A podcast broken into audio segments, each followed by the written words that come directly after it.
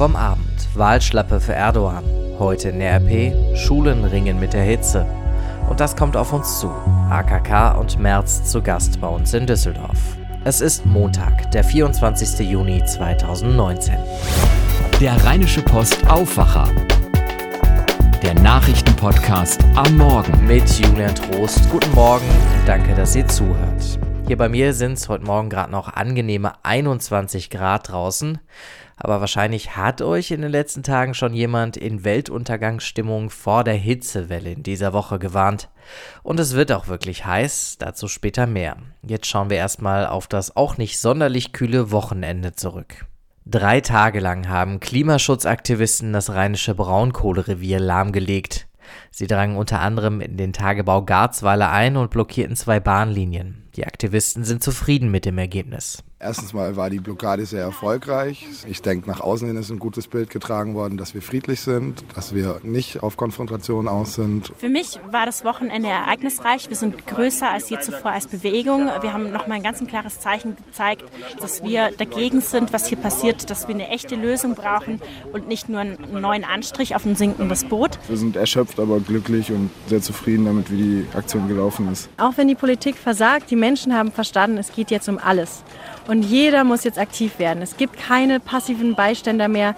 Jeder, der jetzt daneben steht und nichts tut, der macht sich selbst schuldig, wenn wir ungebremst weiter zurasen auf eine Welt vier bis sechs Grad heißer. Das zum Schluss, das war Katrin Henneberger, die Sprecherin des Bündnisses Ende Gelände, die wir in der letzten Woche schon einmal hier im Aufwacher gehört haben.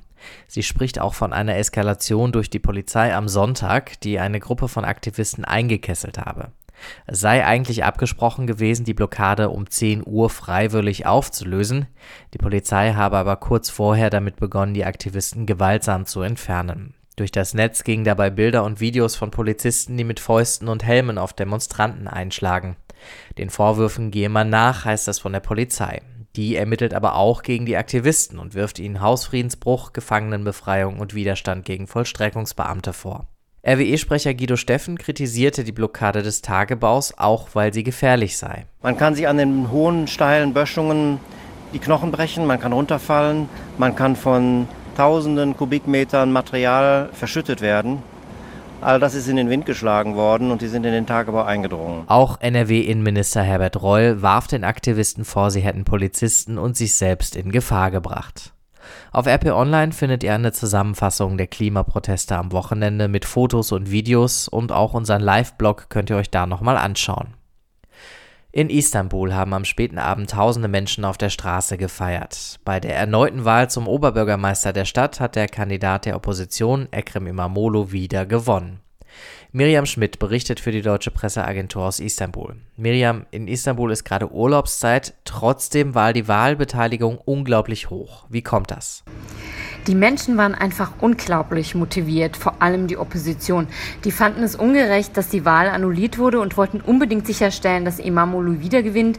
Also ich hatte sogar Freunde, ähm, die sind aus London angereist, nur um abzustimmen. Und das zeigt vor allem, dass die Türken an die Demokratie glauben und sie dann auch verteidigen. Der erste Wahlgang wurde ja annulliert. Jetzt wird die Wahl aber anerkannt? Ich denke, dass Imamoglu in den nächsten Tagen seine Ernennungsurkunde erhält. Dann ist er offiziell Bürgermeister und dann ja der Unterschied, der war jetzt so deutlich, fast neun Prozentpunkte. Das lässt sich nur schwer wieder wegnehmen. Es gab äh, keine Unregelmäßigkeiten soweit. Es kann natürlich sein, dass sich Erdogan was anderes einfallen lässt. Er hatte Imamoglu vor kurzem beschuldigt, einen Gouverneur beleidigt zu haben und äh, ihm mit Konsequenzen gedroht. Viele fürchten nun, dass Imamoglu deswegen angeklagt und verurteilt werden könnte und dann sogar abgesetzt werden könnte als Bürgermeister. Aber ähm, letztendlich bei einem so klaren Sieg würde das auf massive Proteste stoßen. Ich denke, Erdogan kann sich das im Moment auch wegen der schlechten wirtschaftlichen Situation gar nicht leisten. Imamolo ist recht schnell zum Shootingstar geworden. Wie hat er das geschafft? Mit Ruhe und Besonnenheit. Er hat sich nicht eingelassen auf Provokation oder auf äh, Polarisierung. Er hat den Istanbulern einfach vermittelt, ich bin einer von euch, ich kümmere mich um eure Sorgen und ich nehme euch ernst. Vielen Dank, Miriam. Gucken wir mal in die Rheinische Post von heute. Da geht's unter einem Bild von Phil Collins am Stock bei seinem Konzert in Köln um Schulen und Hitze.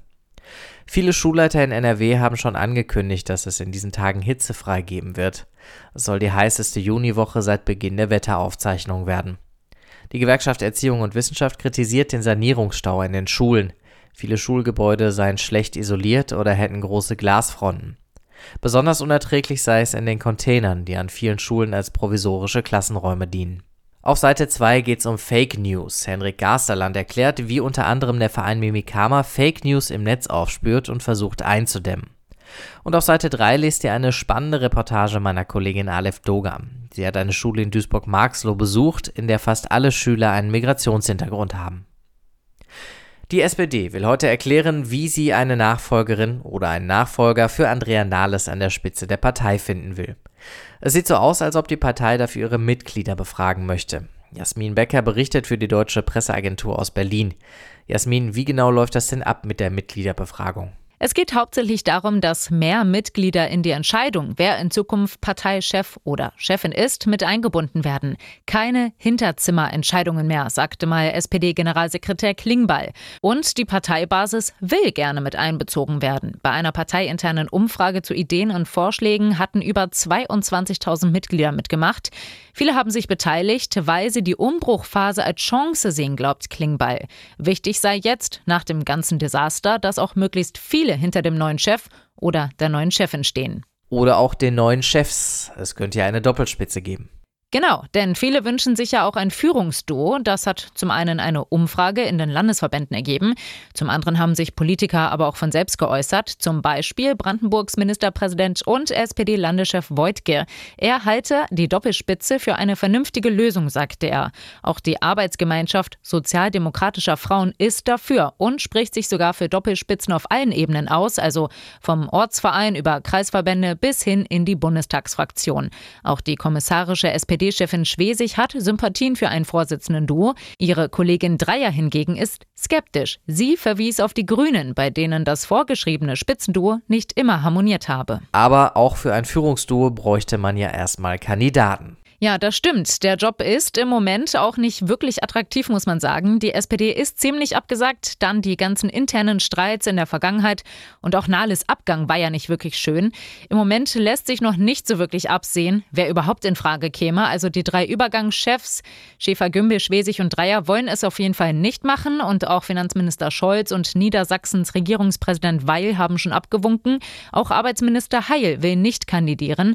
Und die Zukunft bei Familienministerin Giffey steht nach den Plagiatsvorwürfen eh gerade irgendwie in den Sternen. Immerhin, der nordrhein-westfälische SPD-Landtagsfraktionschef Kutschaty schließt eine Bewerbung nicht aus. Danke, Jasmin. Die CDU hat vor ein paar Monaten mit Annegret Kramp-Karrenbauer eine neue Vorsitzende gefunden und jetzt wird in der Partei darüber gestritten, wer denn die oder der neue Kanzlerkandidat oder die Kanzlerkandidatin der CDU werden könnte. Auch darum wird es heute Abend sicher gehen, wenn Annegret Kramp-Karrenbauer zu Gast ist beim Ständehaustreff der Rheinischen Post in Düsseldorf.